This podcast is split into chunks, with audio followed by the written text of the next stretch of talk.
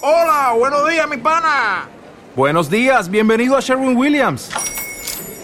¡Ey! ¿Qué onda, compadre? ¿Qué onda? Ya tengo lista la pintura que ordenaste en el ProPlus app. Con más de 6.000 representantes en nuestras tiendas listos para atenderte en tu idioma y beneficios para contratistas que encontrarás en aliadopro.com. En Sherwin Williams somos el aliado del PRO.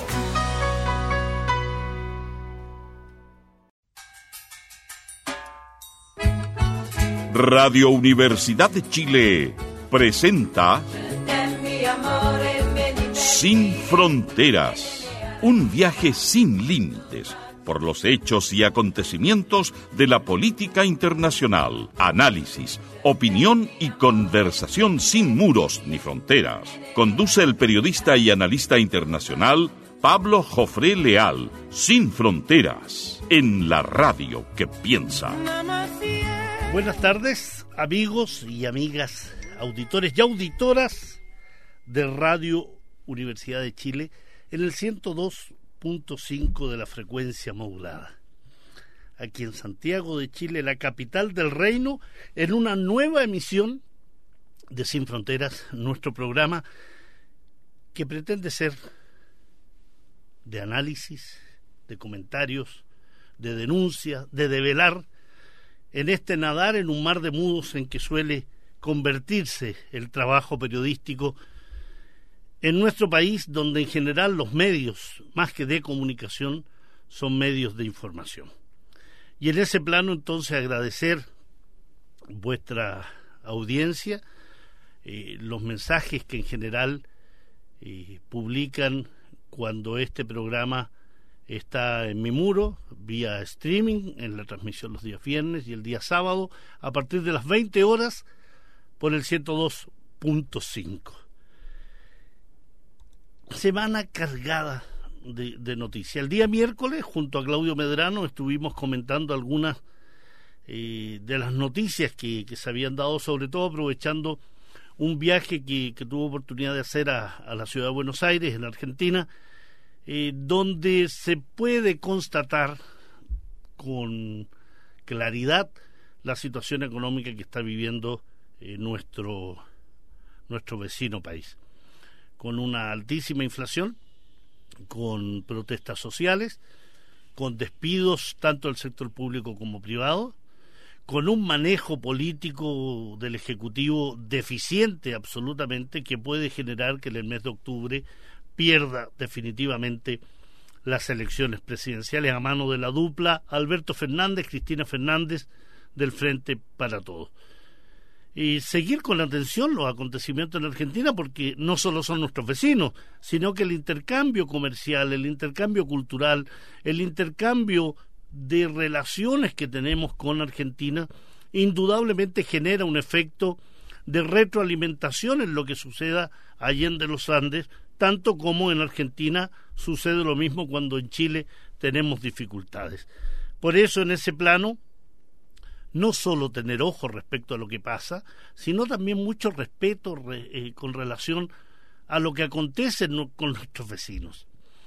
Y digo respeto porque cuando a nuestros vecinos les va mal, la soberbia chilena, la arrogancia chilena suele levantarse eh, con ímpetu, ¿no? Levantarse con mucha fuerza y no pensar, primero, que se trata de nuestros vecinos, nuestros hermanos, y que las dificultades que viven algunos son dificultades que también nosotros hemos vivido y podemos vivir.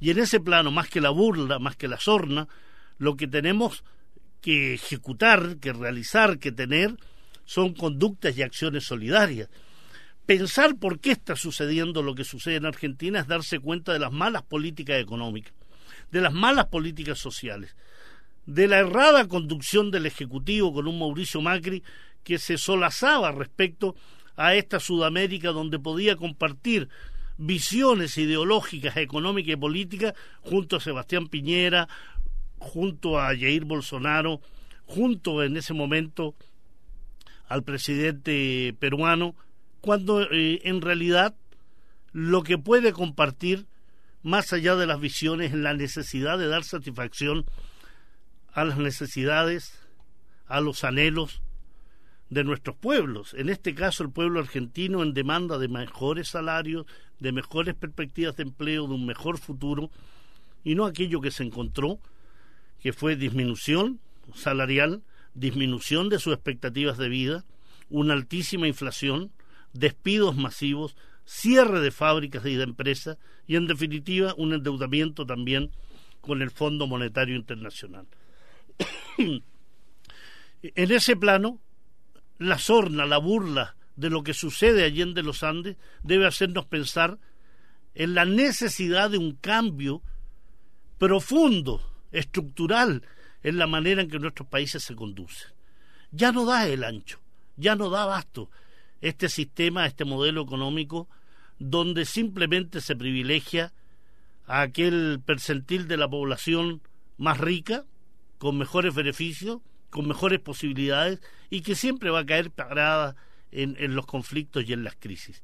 Pero aquella población que tiene que vivir posteriormente con un sistema de pensiones paupérrimo, aquella población que vive de su salario, que vive de su trabajo, que tiene que mandar los hijos a los colegios y tiene que optar muchas veces por colegios pagados porque la educación pública se ha convertido en una educación deficiente, no porque la educación en sí sea deficiente, sino porque precisamente este modelo económico lo que pretende es subvertir, eh, fragmentar, balcanizar, destruir todo lo que huela público, ¿no?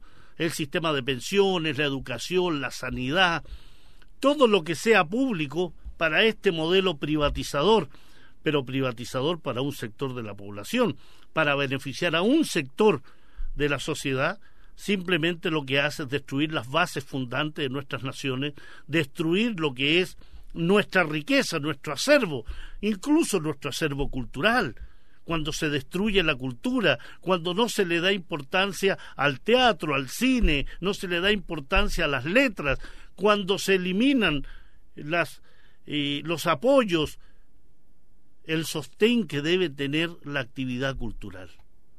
Y en ese plano, Brasil también es un claro ejemplo cuando las políticas neoliberales, cuando las políticas de Jair Bolsonaro ejemplificadas hoy con el enorme incendio de la Amazonia.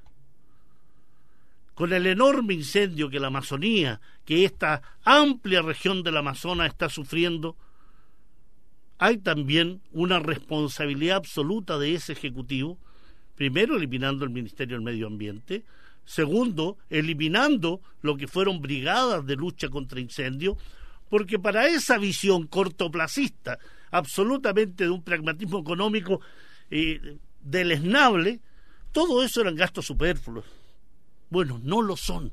La cultura, la protección del medio ambiente, la protección de nuestro acervo cultural, el desarrollo de ese acervo, el desarrollo de la comunidad, el desarrollo de los apoyos que deben tener los grupos sociales, culturales, el teatro, el cine, la literatura, el deporte. Para el neoliberalismo, para presidentes como Sebastián Piñera, como Mauricio Macri, como Jair Bolsonaro, eso no son inversiones, son gastos. Y por ello se da que precisamente la población, al poco tiempo, cuando se da cuenta que le han vendido humo, suele darle la espalda a este tipo de mercanchifles de la política, como ha sido el caso de Mauricio Macri. Esperemos que en octubre efectivamente triunfe una posición, una visión y un camino que conduzca a Argentina a la posibilidad de estabilizar su economía, su política y su sociedad, que bien lo merece. Es un tremendo pueblo, es un pueblo que a pesar de las dificultades económicas que vive, da un placer enorme caminar por sus calles, ver la multitud de salas de teatro, de microcentros culturales, de actividad bullente, permanente, Parece ser que en las dificultades lo mejor de nuestros pueblos suele salir a la superficie y en este caso en Argentina esa actividad cultural, esa actividad política, esas demandas, esas necesidades están más presentes que nunca. Misma eh, presencia que está teniendo en otro caso, en otra zona del mundo, el pueblo palestino, a través de la lucha permanente que se tiene contra la ocupación de su territorio a manos de la entidad sionista. Y quise traerles a colación una noticia hoy eh, muy interesante desde el punto de vista del análisis comunicacional, el análisis del manejo de la información, la manera en cómo se presentan los hechos de tal forma de desvirtuar, de manipular, de desinformar a aquellos que leen, que ven una noticia o que escuchan una noticia. La noticia que ha surgido en estos días es que Israel ha desplegado fuerzas militares en Cisjordania tras un ataque con bomba, una bomba casera, en la zona, en una zona, en un asentamiento israelí cercano a la ciudad de Ramallah, que es la capital de la Autoridad Nacional Palestina. Cuando uno escucha esto y dice explosión de una bomba en un asentamiento israelí cerca de la ciudad de Ramallah, aquel que no conoce mucho del tema palestino aquel que en general se basa en la información que le entrega la televisión chilena, la televisión norteamericana, los grandes medios de información, el diario La Tercera, La Cuarta, el Mercurio, o aquellas radios manejadas principalmente por los poderes hegemónicos, lo que dice es Israel se ve obligada a desplegar sus fuerzas para defender a su población. Y ahí el primer elemento central. Israel ha desplegado fuerzas en territorio palestino, que es un territorio ocupado, que es un territorio que mantiene fuerzas militares israelíes desde el año 1967 a la fecha, en condiciones de ilegalidad. Es un territorio ocupado militarmente, pero además que en violación del convenio de Ginebra ha asentado allí a cientos de miles de colonos principalmente de origen estadounidense, europeo, chilenos, argentinos, españoles, que se han asentado en territorio palestino en la Cisjordania, es decir, más allá de lo que se conoce como la línea verde, en una conducta y en una decisión que viola todas las resoluciones de las Naciones Unidas, del Consejo de Seguridad, todos los dictámenes internacionales respecto a que no se puede trasladar población ocupante a los territorios que están siendo ocupados por una fuerza beligerante. Eso dice exactamente el derecho internacional. Y cuando se realiza, cuando se concreta, eso se llama crimen de guerra. Por tanto, lo que está haciendo Israel en territorio cisjordano son crímenes de guerra, son violaciones a los derechos humanos del pueblo palestino las confiscaciones de viviendas, las demoliciones de viviendas, la construcción permanente de un muro de concreto, de hormigón, de nueve metros de altura, de 720 kilómetros de largo, en territorio de Cisjordania, es también una violación del derecho internacional y de los derechos humanos del pueblo palestino. Más de 500 checkpoints, puntos de control israelí, con tropas israelíes, pero también secundados por colonos armados, que se convierten, por tanto, en una fuerza paramilitar israelí en suelo palestino. Cuando se da a conocer esta noticia entonces de un estallido cerca del asentamiento ilegal israelí de Doleb, al noroeste de la ciudad de Ramallah, y donde se dice que una persona murió, por esta explosión de una bomba casera, lo que se está diciendo es que hubo un atentado contra las fuerzas ocupantes, tanto militares como paramilitares, y eso en absoluto es condenable. Hay que alentar todo tipo de lucha contra los ocupantes. Hay que alentar la autodefensa palestina porque se trata de la defensa de una soberanía, se trata de la defensa de su territorio, se trata de la defensa de sus derechos contra un ocupante ilegal, contra fuerzas militares ilegales que realizan acciones ilegales y violatorias de los derechos humanos y que además se apoyan en fuerzas paramilitares que son estos colonos sionistas afincados, asentados, que usurpan y expolian los territorios, los recursos acuíferos, los recursos naturales de la población palestina. Por tanto, cuando Israel anuncia con bombos y platillos condenando este tipo de acciones, lo que hay que preguntarse es ¿por qué condenar una acción destinada a defender al pueblo palestino, a atacar a fuerzas ocupantes, a atacar a fuerzas militares y fuerzas terroristas que ocupan territorio palestino? ¿Por qué? Benjamín Netanyahu, el primer ministro sionista, lo que ha dicho es que con esta explosión lo que van a hacer es fortalecer los asentamientos. profundizaremos nuestras raíces, dice él, y atacaremos a nuestros enemigos.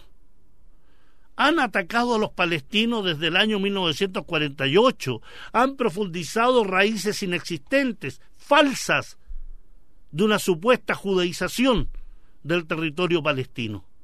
Por tanto, esto no es nuevo, es lisa y llanamente una excusa para seguir profundizando los asesinatos, los crímenes, las acciones ilegales, que en general tienen como víctima al pueblo palestino.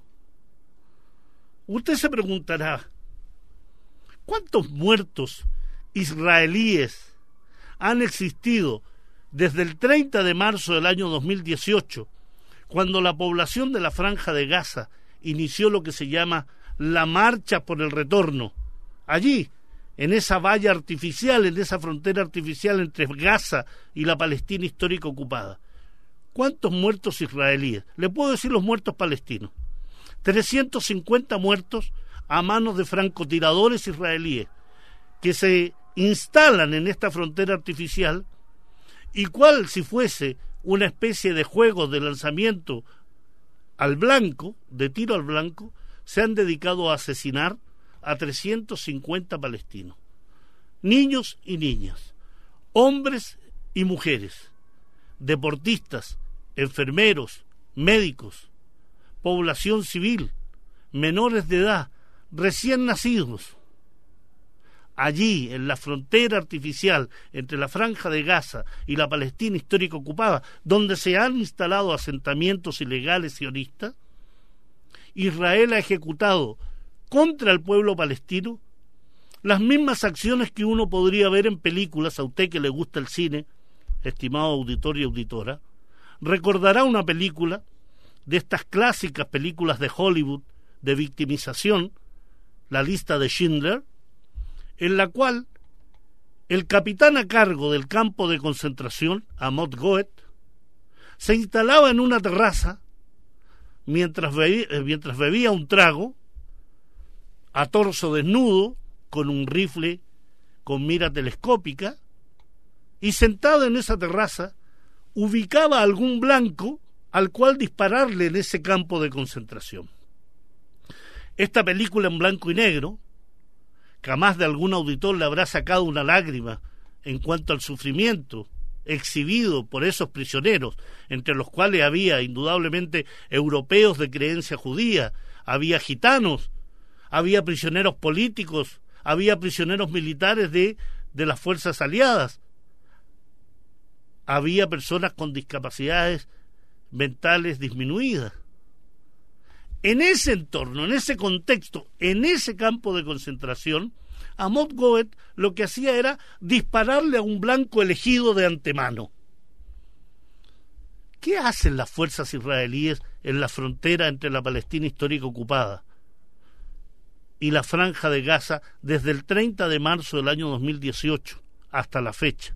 Todos los viernes hacen exactamente lo que Amon Goet hacía en ese campo de concentración en Polonia, en Cracovia, contra los prisioneros. Lo que hacen los francotiradores israelíes, cual fuerzas nacionalsocialistas, es elegir un blanco, dispararle a ese blanco y asesinar a ese blanco. No importa si ese es niño, si es niña, si es joven, si es viejo, si es hombre, si es mujer, si ese lanzamiento del proyectil a la cabeza lo que acaba es con la vida de un joven padre o una joven madre, o aquel disparo lanzado a las rodillas de un deportista que ya no va a poder más realizar sus actividades deportivas, o aquel balazo lanzado contra aquel hombre y mujer palestino que lleva su uniforme de paramédico atendiendo a las víctimas y al cual se le dispara para generar terror contra el resto de la población. Son símiles, son imágenes similares entre aquel nacionalsocialista llamado Amon Goeth en un campo de concentración en Cracovia y aquel soldado avalado precisamente por sus mandos militares para disparar en forma infame, delirante y perversa contra una persona que se está manifestando. Eso se llama asesinato, eso se llama violación de los derechos humanos, eso se llama crimen de guerra, crimen de lesa humanidad. Eso está condenado. Se preguntará usted, esto lo hemos visto, deben estar condenados porque están asesinando a esa población indefensa. Pues no, no ha sido condenado ningún mando militar ni un mando político israelí en este año y medio que llevan las marchas por el retorno. Menos se ha sancionado, se ha detenido, se le impide viajar a algún mando militar o político por los crímenes cometidos desde el año 1948 a la fecha. ¿Cuántos militares israelíes han muerto desde el 30 de marzo del año 2018 a la fecha, ya que hablan de un enfrentamiento, ya que hablan de una guerra, ya que hablan de un conflicto. Yo les mencionaba 350 palestinos asesinados, 15.000 palestinos heridos de las más diversas consideraciones, balazos en el cuerpo, en la rodilla, en la espalda para dejarlos inválidos, para atemorizar a la población para que no salga a expresar su indignación? Bueno, en este tiempo, un muerto israelí, un muerto israelí. No nos hablen entonces de equiparidad, de equilibrio, no nos hablen de conflicto, no nos hablen de guerra. Lo que hay es simplemente una conducta perversa, delirante, asesina y criminal por parte del régimen sionista contra el pueblo palestino. Eso es lo que hay. No existe guerra.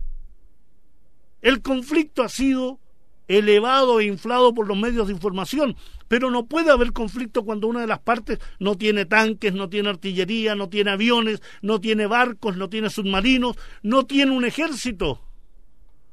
Y la otra parte no solo posee cada una de esas ramas de la Fuerza Armada, sino que también posee armamento nuclear, que recibe cuatro mil millones de dólares por parte de Estados Unidos anualmente como apoyo financiero para sus fuerzas militares que agrede a Siria, que agrede al Líbano, que proyecta sus intereses más allá de Palestina, llegando a acuerdos con regímenes árabes corruptos y traidores como el de Egipto, como el de Jordania. Estamos hablando entonces de la necesidad de que cuando leamos una noticia, cuando veamos un programa, cuando escuchemos lo que nos dicen, se seamos capaces de equilibrar aquello que estamos viendo, escuchando o leyendo. Porque cuando se habla de un atentado en Cisjordania, estamos hablando de territorio palestino. Cuando se habla de presencia militar, estamos hablando de presencia militar ilegal israelí en territorio palestino. Cuando se habla de asentamientos y de colonos, estamos hablando de crímenes de guerra, de asentamientos ilegales y colonos extremistas en territorio palestino. Todo lo demás es un reverendo cuento. Y en ese cuento se suman en forma alevosa, mezquina, pero también ignorante, todos aquellos que elevan loas y alabanzas a Israel catalogándola como la mayor democracia de Oriente Medio. ¿Qué democracia puede ser aquella que mantiene a su población árabe, el 20% de la población israelí que es árabe, lo mantiene sin derechos políticos adecuados, que le ha quitado el árabe como lengua oficial, que ha creado una ley de Estado-nación judía para que sea solo israelí aquellos que profesan la religión judía. ¿De qué democracia se puede hablar cuando un régimen ataca a los países vecinos, cuando somete a la población palestina, cuando ocupa su territorio, cuando construye un muro, cuando asesina diariamente a niños, a niñas, a hombres y mujeres palestinos? Eso no se llama democracia, eso es un régimen cívico-militar dictatorial. Es un régimen que tiene que ser condenado, que tiene que recibir la condena y las sanciones de la comunidad internacional, que están ahí establecidas. Tomen ustedes la Carta de las Naciones Unidas, vean el capítulo 6, y cuando no cumplan el capítulo 6, hay que aplicar el capítulo 7 respecto a aquellos países, entidades o cuerpos o movimientos que atentan y son una amenaza a la paz mundial. Israel es una amenaza a la paz mundial. Israel es un régimen terrorista. Israel es un régimen criminal, racista, pleno de apartheid, de segregación contra el pueblo palestino. Israel es un violador crónico de los derechos humanos, no solo contra su población minoritaria árabe, sino contra el pueblo palestino en forma mayoritaria desde el año 1948 a la fecha. Israel está dotado de una ideología criminal que se llama sionismo.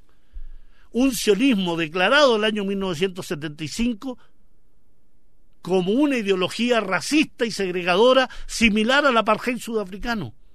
Eso es el sionismo que anima a los políticos, a los militares y a gran parte de la sociedad israelí. Y eso, indudablemente, tiene que ser eliminado. Nos vamos a una muy breve pausa con un tema hermoso de aquellos que tienen que emigrar, de aquellos que tienen que viajar en busca de mejores oportunidades. Samba de la emigración con Vidente.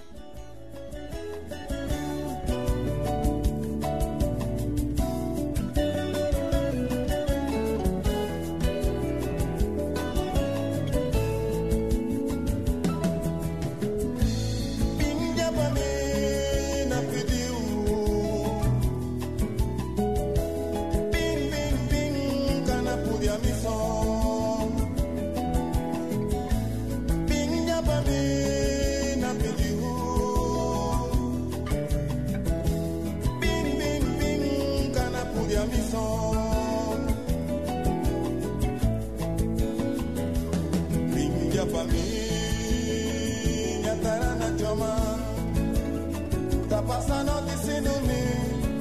E a esperança aí de um dia fugir de molhão se na beira de mar Minha família terá na choma Tá passando a noite sem dormir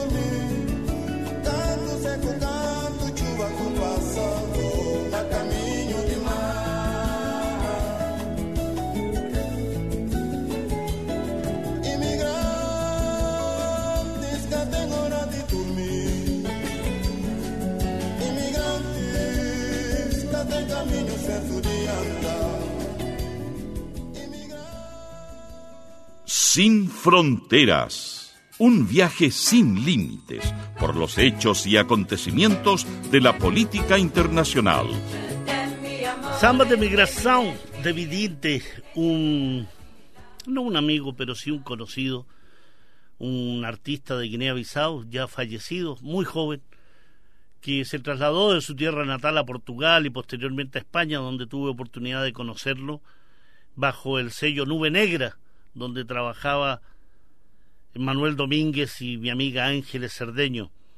Y una, un sello de esos que llaman alternativos, ¿no? destinados a, a promover aquella música que en general no está en los grandes circuitos internacionales.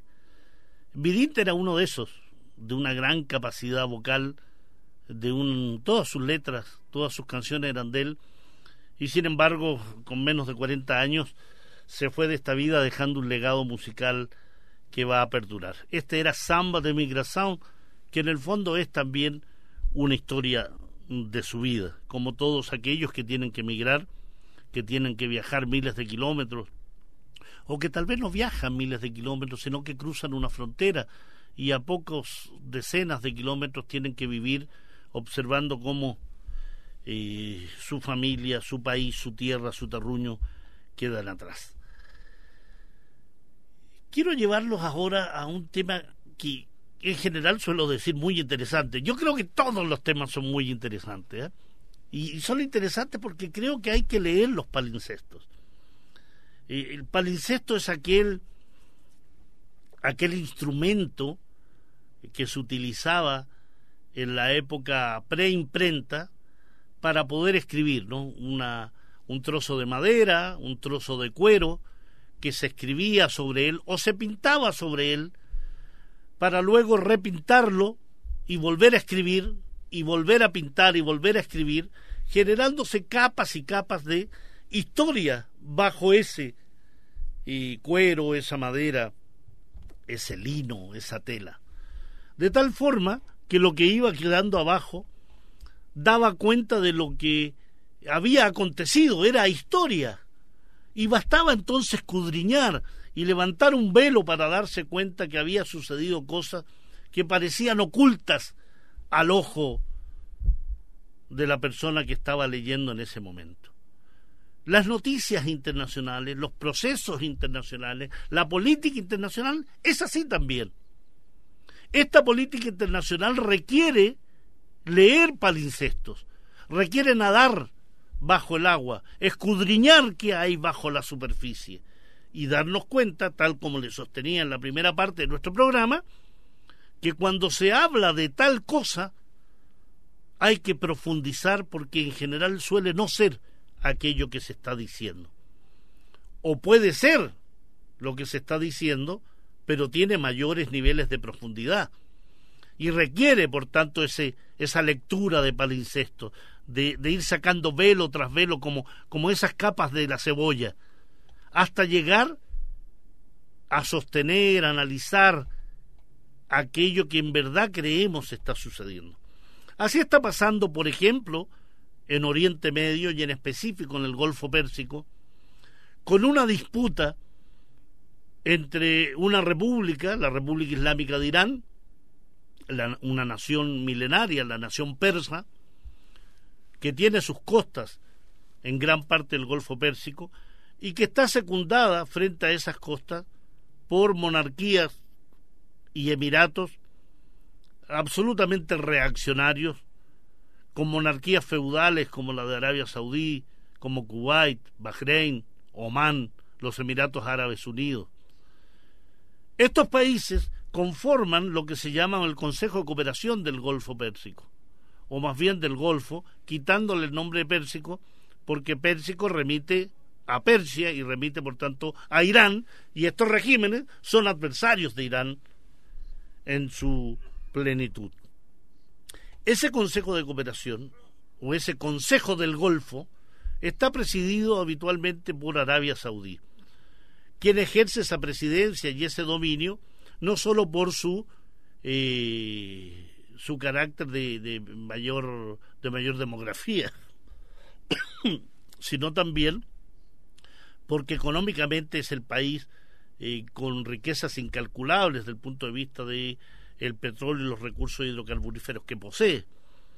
Y en ese plano se ha convertido también en el máximo aliado de Estados Unidos dentro del mundo árabe, pero también aliado de la entidad sionista y aliado de Egipto, y aliado de Sudán, y aliado de los grupos más radicales en, el, en, Libia, donde apoya precisamente a aquellos grupos radicales. Arabia Saudí es dentro del concierto del Oriente Medio un catalizador del radicalismo, del terrorismo, de la fragmentación y la, los objetivos de balcanización que se ejecutan contra Irak, que se ejecutan contra Siria, teniendo como enemigo también a Hezbollah y a Hamas.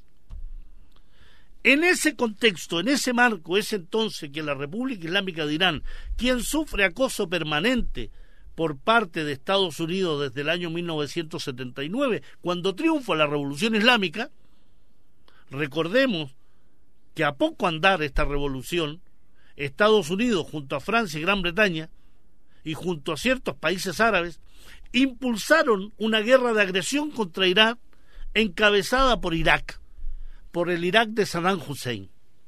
Es lo que se llamó en Irán la guerra defensiva, la guerra santa en la defensa de la soberanía. Ocho años de una guerra donde murieron más de un millón de iraníes, defendiendo un territorio atacado precisamente por fuerzas beligerantes, apoyadas por Occidente, apoyadas por Israel, apoyadas por Arabia Saudí. Irán no solo fue capaz de resistir, sino que además fortaleció su defensa militar y creó lo que se llama el Cuerpo de Guardianes de la Revolución Islámica, que tiene importancia no solo la defensa de la Revolución Islámica en esos años, sino porque hoy constituye una rama más de las Fuerzas Armadas iraníes que maneja todo el sistema de defensa de misiles, que tiene su propia fuerza aérea, su propia artillería, su propia fuerza naval. Y, digo esto del cuerpo de guardianes de la Revolución Islámica para entender que en estos días Recordemos el derribo del dron norteamericano sobre suelo, sobre cielo iraní y que cayó en suelo iraní, por supuesto, mostró la eficacia del sistema de defensa de misiles de Irán. Y en estos momentos, Irán ha mostrado un nuevo sistema de misiles, de antimisiles, bautizado Babar, que significa confianza, en Farsi, Babar 373, que se ha incorporado a las Fuerzas Armadas de la República Islámica de Irán. Yo ponía esta noticia hoy en mi muro de Facebook porque eh, anoche, en un despacho que hice para un medio iraní que se llama Ispan TV, se me preguntaba sobre la importancia y los beneficios que tiene que Irán posea este mecanismo de defensa de misiles. Al colocar esta noticia, uno de, mis amigos que suele eh, opinar en este muro me dice, o pone ahí, qué miedo, ¿no? Con signos de exclamación. Y la verdad que, ¿por qué habría que tenerle miedo a este sistema de defensa de misiles iraní? Nosotros tenerle miedo, como chilenos, o los palestinos, o, los pueblos de Oriente Medio. Es un sistema de defensa de misiles que está destinado precisamente a la defensa de la soberanía iraní, pero también a la defensa de aquellos sectores y regiones que precisen la defensa frente a las agresiones de Estados Unidos, frente a coaliciones internacionales. Entonces, más que miedo, deberíamos sentir una envidia sana que exista un país, que exista una república como la Islámica de Irán, que es capaz de enfrentarse a las fuerzas del sionismo, a las fuerzas del imperialismo y a las fuerzas de esta Arabia Saudí que tiene una ideología tan criminal como estas otras dos que le menciono, que se llama wahabismo, ¿no? ¿Qué país puede exhibir el pararse con dignidad, con entereza y enfrentar a Estados Unidos y decirle que no cruce sus líneas rojas, que no acerque sus barcos al Golfo Pérsico ni al Estrecho de Hormuz, porque se va a poner en actividad la maquinaria bélica iraní. Y Estados Unidos no cruzó el Golfo Pérsico, no pasó por el estrecho de Hormuz, a pesar de tener la quinta flota del Golfo Pérsico en Bahrein, en este emirato que está frente a Irán. Creo que sentir una sana envidia frente a la hegemonía norteamericana, una, una, un orgullo y una envidia de quien se enfrenta a esa hegemonía, de quien se enfrenta al sionismo, de quien es capaz de decir seguiremos apoyando a Hezbollah, seguiremos apoyando a las fuerzas palestinas, seguiremos apoyando al Hashat al-Shabi, que son las fuerzas y milicias chiitas en Irak, seguiremos apoyando a Siria contra el sionismo, contra Estados Unidos, contra los ataques de los grupos terroristas, que son financiados precisamente no por Irán, sino por Estados Unidos, por Francia, por Gran Bretaña, por Israel, por Jordania. Por ello es necesario leer palincestos, porque nos han metido el dedo en la boca permanentemente, haciéndonos creer que el país terrorista de Oriente Medio, el que financia el terrorismo en Oriente Medio es Irán, cuando en todos estos años no hay un caso en el cual se pueda presentar acusaciones contra Irán respecto a ataques a sus vecinos. Y sin embargo, podemos enumerar todos los ataques que ha tenido Estados Unidos contra Libia, contra Yemen, contra Palestina, contra Siria, contra Irak. Todos los apoyos a grupos terroristas como Arar al-Sham, Fatal al-Sham, que son aquellos grupos terroristas que durante nueve años han sacudido y han sembrado de muerte a Siria, a Irak, que atacan al Líbano. Sin embargo, no es posible encontrar ninguna acción que tenga a Irán como accionista principal de esas acciones. Los han querido trasladar aquí a América Latina y han querido acusar a Irán del atentado contra la sede de la AMIA en Buenos Aires y contra la Embajada de Israel en Buenos Aires. Y no han podido, en todos estos años, ¿ya cuántos años? 25 años, no han podido demostrar un ápice de las acusaciones que han tenido contra Irán. Recursos no han faltado, países no han faltado, voluntad de atacar y acusar tampoco ha faltado, pero no es fácil. Por eso hablo de una envidia sana, porque hablo de que es necesario pararse con entereza, con valentía, con soberbia, con orgullo, frente al imperialismo, frente al sionismo. No debemos temer al sionismo. El sionismo es una ideología criminal. No se dejen amedrentar cuando, frente a una crítica que hagan a los crímenes de Israel, se les trate de antisemitas o antijudíos. Yo insisto permanentemente en esto porque es precisamente lo que el sionismo, lo que los criminales, los delincuentes, los violadores de los derechos humanos del pueblo palestino quieren hacer creer y concretar leyes de supuesta incitación al odio o criminalizar las opiniones respecto al sionismo. No pueden criminalizar una crítica a aquellos que violan los derechos humanos. No pueden acallar las voces de aquellos que somos antisionistas. No pueden acallar las voces de aquellos que criticamos al régimen de Israel por los crímenes cometidos día a día contra el pueblo palestino, contra el pueblo del Líbano, contra los ataques contra Siria. ¿Qué van a decirnos? ¿Que somos antisemitas? Cuando aquí los únicos semitas son precisamente los sirios, los palestinos, los iraquíes. ¿Qué nos van a decir? ¿Que nuestra crítica al sionismo es antijudaísmo? Aquí no hay una crítica religiosa, porque el judaísmo es eso, es la creencia en una religión, es una fe. No hay una crítica ni a esa fe, ni a esos creyentes, ni a esa religión. Es una crítica política a una ideología que ha establecido un proyecto político colonial contra Palestina. Y no dejarse amedrentar implica defender esta idea porque es la idea verdadera, porque es la idea que da cuenta de una realidad.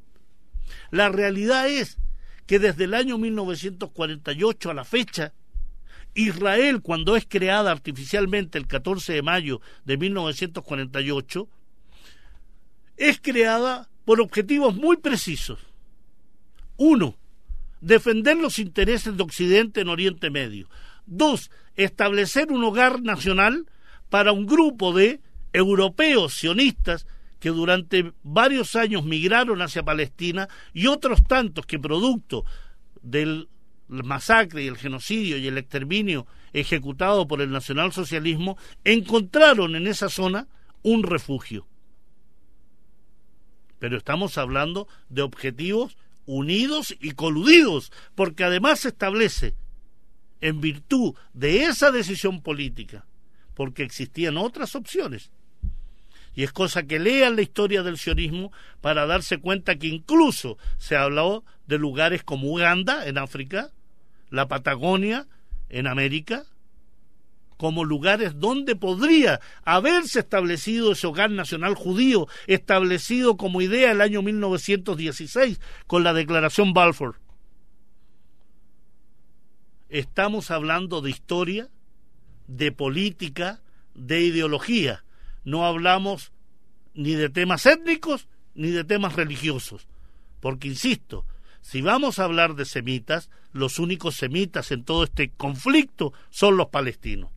Si vamos a hablar de religión, entonces habría que remitir cómo el sionismo ha cometido crímenes contra la población cristiana de Palestina y contra la población musulmana. No es casual que gran parte de los inmigrantes palestinos establecidos en Chile provengan de aquellas zonas donde los cristianos ortodoxos son mayoritarios. Bet Yala, Beit Sahur, Belén, el mismo Al-Quds, el mismo Jerusalén los crímenes cometidos por Israel no discriminan entre cristianos y musulmanes, porque su objetivo es exterminar a la población palestina.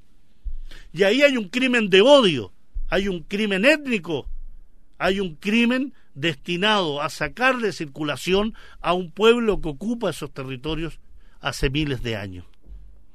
Y nos han querido hacer creer también que Israel es fundada en virtud de un supuesto pueblo elegido para una tierra prometida. Esos cuentos infantiles, la verdad que hay que desecharlos. Pueblo elegido, ¿qué es un pueblo elegido? ¿Quién lo eligió? Un Dios exclusivo y excluyente, que le entrega una tierra, una tierra prometida, ¿por qué? ¿En virtud de qué? ¿Dónde están los títulos de propiedad de esa tierra entregada? Por tanto, estamos hablando de la necesidad de leer, de analizar, de denunciar, de, leer bajo el agua. No dejarnos amedrentar, avanzar en la comprensión global de lo que sucede en Oriente Medio, porque lo que sucede en Palestina tiene que ver con Siria, tiene que ver con el Líbano, tiene que ver con Irak, con Irán, tiene que ver con las disputas hegemónicas que se tienen en esa zona del mundo. Disputas donde indudablemente hay grandes potencias como la Federación Rusa, como la República Popular China, como Estados Unidos, Gran Bretaña, donde se juegan intereses en recursos naturales, hidrocarburíferos, el gas, el petróleo, los gasoductos, los oleoductos, las reservas, los yacimientos que se descubren frente a las costas de Siria. Aquellas ideas de transportar el gas desde la zona oriente, desde la Siberia, pasar por ciertas zonas del Cáucaso, pasar con el gas desde Irán, por Irak, pasar por Siria para acceder al mercado europeo. No nos quedemos tampoco que esto se trata simplemente de, de guerras que tienen elementos étnicos, elementos ideológicos. Los tienen indudablemente. Pero también es cierto es que aquí no se trata de guerras religiosas. No estamos hablando de la disputa entre sunismo y chiismo, entre sunita y chiitas, como también nos quieren hacer creer de tal forma de determinar que aquí estamos en un conflicto religioso. Aquí no hay conflicto religioso, porque en Palestina luchan sunitas, chiitas contra el sionismo. En Siria luchan maronitas, drusos, cristianos, alagüitas, sunitas, chiitas contra la agresión terrorista. En Irak luchan sunitas y chiitas contra la agresión de las fuerzas terroristas. Irán apoya a pueblos donde hay millones de sunitas. No es religioso porque aceptar esta tesis que lo que hay aquí es una disputa entre el Irán chiita y la Arabia Saudí sunita es aceptar que aquí no existen intereses económicos, no, no, existen intereses hegemónicos, no existen intereses por el petróleo, por el gas, por los gasoductos, los oleoductos, y que simplemente los países occidentales están presentes en esta zona para garantizar el orden, la paz inmaculada. Esa bobería, ese infantilismo, es lo que nos quieren hacer transmitir o lo que transmiten estos medios de información que no profundizan. Da vergüenza leer, escuchar y, auditar aquello que nos presentan muchas veces la radio, la televisión y los diarios más preocupados de algún que otro mono nacido en cautiverio, un osito panda que logró tener eh, gemelos. Sí, es importante, pero es importante nuestra sobrevivencia como seres humanos es importante entender que existen zonas del mundo donde día a día se está asesinando a la población, donde día a día están aconteciendo hechos que significan la destrucción de viviendas, la demolición de viviendas, la destrucción de cultivos, el arrancar olivos centenarios, el judaizar y sionizar pueblos enteros palestinos en virtud de objetivos que el sionismo se ha planteado. A eso debemos condenarlo con toda la fuerza, pero debemos condenarlos con información, con análisis. No es solo visceral. No es solo que nos salga del estómago este odio al sionismo. El odio nace en virtud de nuestro convencimiento que hay injusticia, que hay violencia, que hay discriminación, que hay apartheid, que hay segregación, que hay crímenes contra el pueblo palestino. Si no puede viajar a Palestina, lea medios alternativos, vea televisiones alternativas donde le den a conocer y le muestren imágenes diarias cometidas en los crímenes contra el pueblo palestino. Hispan TV, Rusia Today, Radio y Diario de la Universidad de Chile. Vea, lea, escuche, discuta, pero sobre todo, no se deje amedrentar, no se deje amenazar. Y por eso los invito a que estemos permanentemente discutiendo y analizando. Y en terminando este programa les tengo una noticia que para mí es muy importante y muy valiosa.